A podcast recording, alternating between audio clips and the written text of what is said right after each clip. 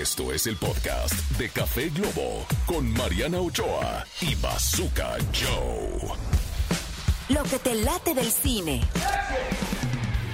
Entrevistas, recomendaciones y estrenos con Oscar Uriel en Café Globo.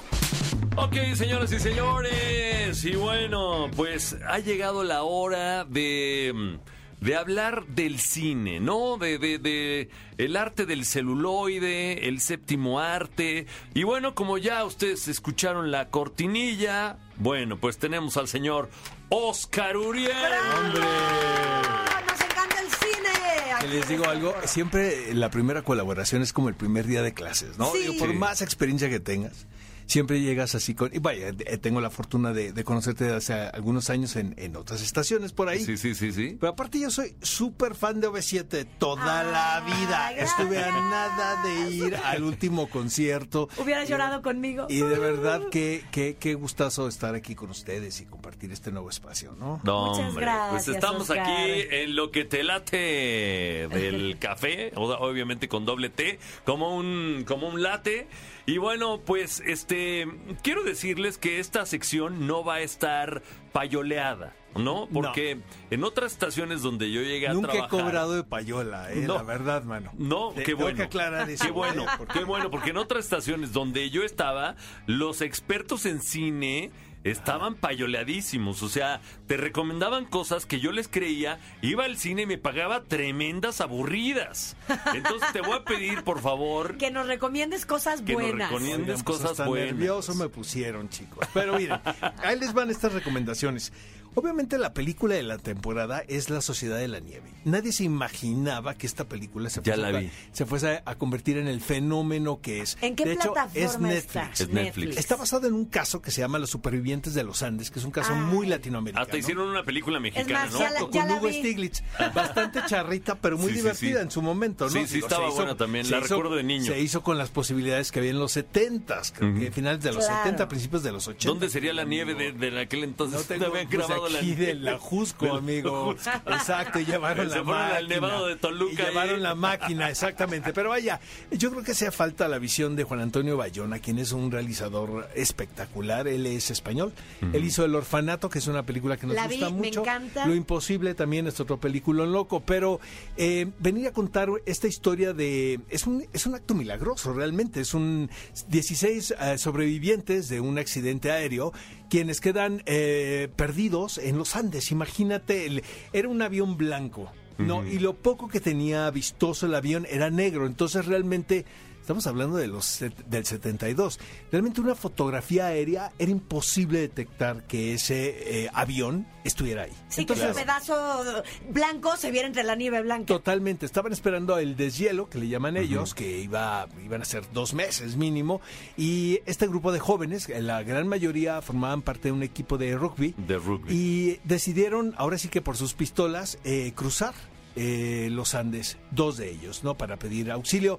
Es un caso realmente, ah, poco se sabe, ¿no? Que sucedan este, hechos de, de esta valentía, ¿sabes? Desde el siglo pasado y de ahora, Sí, ¿no? sí. Entonces, o sea, básicamente no vamos a spoilear porque esto ya es un caso Es vaya, correcto, ya lo pueden wikipediar en su casa Exacto, y ahí, con mucha facilidad, Ahí se puede ¿verdad? chutar la película completa, ¿no? Pero pero sí esta nueva versión pues ha causado mucha euforia y todo el mundo la quiere ver Es y, que ¿sabes qué y ya pasa? mucho Está muy bien hecha, Bazooka. yo ya la vi, Exacto. está muy bien hecha, la verdad te sorprende, aunque haya mucha información, como que hace mucho que no se volvió a hablar del tema. Es porque hay el vestuario y todo de- sí de te este lleva a esa época, ¿no? También. Las Eh, nuevas generaciones, por ejemplo, no conocen el, el acto. Nosotros Sí, sí, no. Claro, porque crecimos claro. viendo la película de, de los 70 y luego hubo una en los 90 americana que se llama Viven Alive con Ethan Hawke y es la misma historia realmente. Luego, les voy a recomendar esta serie que está en HBO Max.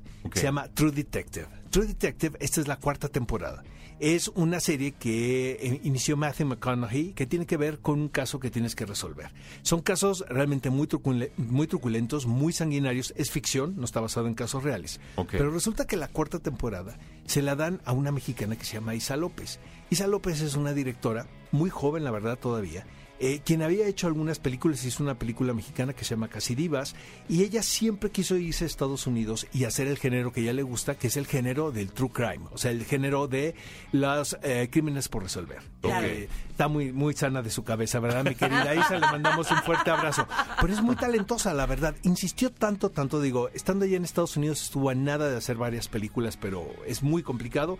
Se le vinieron abajo los proyectos hasta que la gente de HBO le hace caso y que me la contrata. Y es la showrunner de esta cuarta temporada. ¡Wow! Jodie Foster es la protagonista y está situada en Anchorage, Alaska, o en una localidad muy cerca de Anchorage.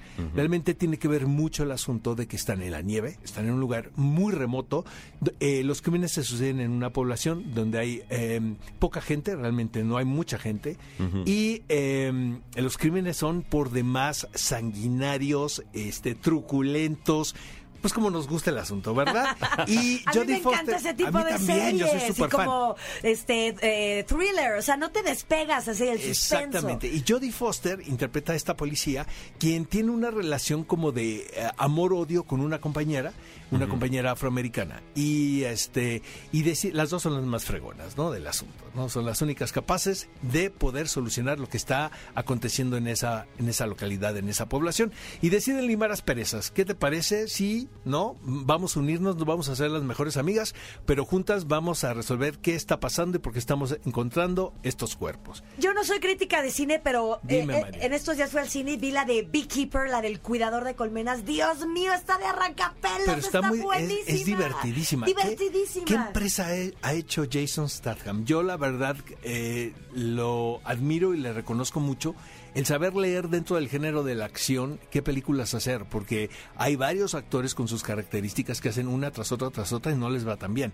En cambio, cuando Jason Statham escoge una, es un trancazo. Sí. ¿no? Son películas por demás redituables No que tiene el único objetivo que te que es muy válido, la Es verdad. muy válido. Para eso uno paga, ¿sabes? Para que te saquen de tu realidad y poder emocionarte. Ajá. Totalmente, porque hay mucha acción, pero hay, o sea, momentos de tantas balaceras y esto que el tipo de golpes o el tipo de cachetas hasta tienen sentido del humor. O sea, me reí muchas veces dentro de la película, Esa pero también la está de taquicardia. De Beekeeper, el cuidador de las abejas. Sí. Exactamente. Sí, sí, Oigan, sí. la próxima semana les voy a platicar de la más reciente de Emma Stone, que se llama Pobres Criaturas o Poor Things. Pero todos se los platico mejor la próxima. Sí, sí, sí, dejemos ¿les algo para la Perfecto, próxima porque ya semana. luego me revuelvo. Ya, ya Exacto, estoy mejor viejito, pues, saquen lápiz y papel, amigo, como los tíos antes, sí, sí, ¿no? ya voy a Y hacer mis anotaciones. Exacto. Oscar a Uriel, ¿cuáles son tus redes sociales? Uy, está bien fácil. seguir. En Twitter, en X, estoy en Oscar Uriel, en Instagram, Oscar Uriel 71. Y yo todavía soy de los que tiene fanpage en Facebook, que es Oscar Uriel Cine. No, tengo el fe- TikTok. El, No tengo- Facebook se, se lo- es de Está- nuestra generación, es para a este no es más, a mí, la a mí me única red funciona oficial. Exactamente. La única red oficial de este programa es la de Facebook, que la sí- de a lo que sí no FM le he entrado Globo. es a TikTok, fíjate, no, en- no le he entrado. Tienes que entrarle. Ya sé, todo el mundo me dice, me dice la reclu, tú con tus críticas serías Sí, un trancazo, Sí. porque serías las un haces, trancazo. las haces, bueno, ahorita que me ayuden aquí me voy a poner de acuerdo con, con Creo que es para con más todo el jóvenes, equipo. pero excepto Erika Buenfil, es para más jóvenes. O sea, pero, dar- pero tú eres un No. crítico de cine Oye, le podemos dar batalla a. Erika Bonfil. ¿Ya viste mi copete de Jimmy Neutron Ay, aquí? padrísimo. De- no, el que no quiere envejecer, cara.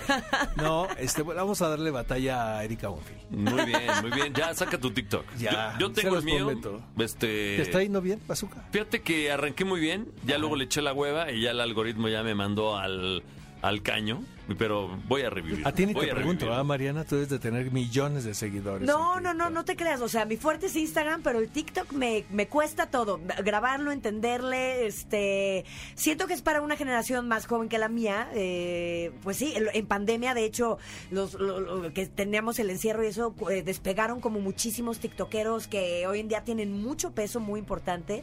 Y pues yo tampoco me puse las pilas en pandemia, la verdad. Pues nunca es tarde, ¿no, amigos? Pues Ustedes sí, van a- le voy a decir tarde. A Almita que me ayude aquí a la Sí, productora, Almita, ¿no? Almita tiene un, Todo el power, ¿no? un TikTok con mucho power. Exacto, Les- exacto. Le invitaron a los Elliot Awards como TikToker.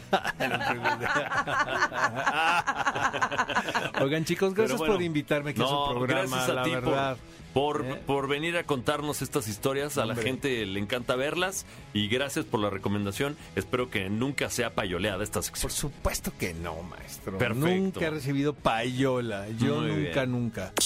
Esto fue el podcast de Café Globo con Mariana Ochoa y Bazooka Joe.